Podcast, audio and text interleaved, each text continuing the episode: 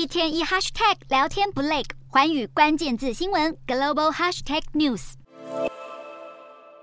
走进超市，东挑西选，希望能找到品质不差但价格最便宜的蔬果。通膨巨兽席卷美国，物价不停飞涨。不过情况看似逐渐在好转。最新出炉的数据显示，美国去年十二月消费者物价指数 CPI 年增百分之六点五，连续第六个月下滑，创一年多来新低。劳工部数据显示，去年十二月包含汽油的能源价格下跌百分之四点五，对整体 CPI 走低贡献很大。但居住、居家装修、车险等等服务费用上涨，造成核心物价持续上涨。市场预期未来几个月联准会会持续升息，不过幅度将会明显缩小。联准会为了抑制物价涨势，去年七度升息。联邦资金利率目标区间达到百分之四点二五到百分之四点五，创二零零七年十二月以来新高。而专家预期联准会将会持续升息，直到政策利率达到百分之五为止。不过，摩根大通执行长戴蒙本周表示，通膨不会像人们预期那样降温，联准会可能需要将政策利率升到百分之六才能成功压制通膨。虽然戴蒙的看法与联准会绝大多数官员不同，但相同点就是联准会接下来的升息幅度将会明显缩小。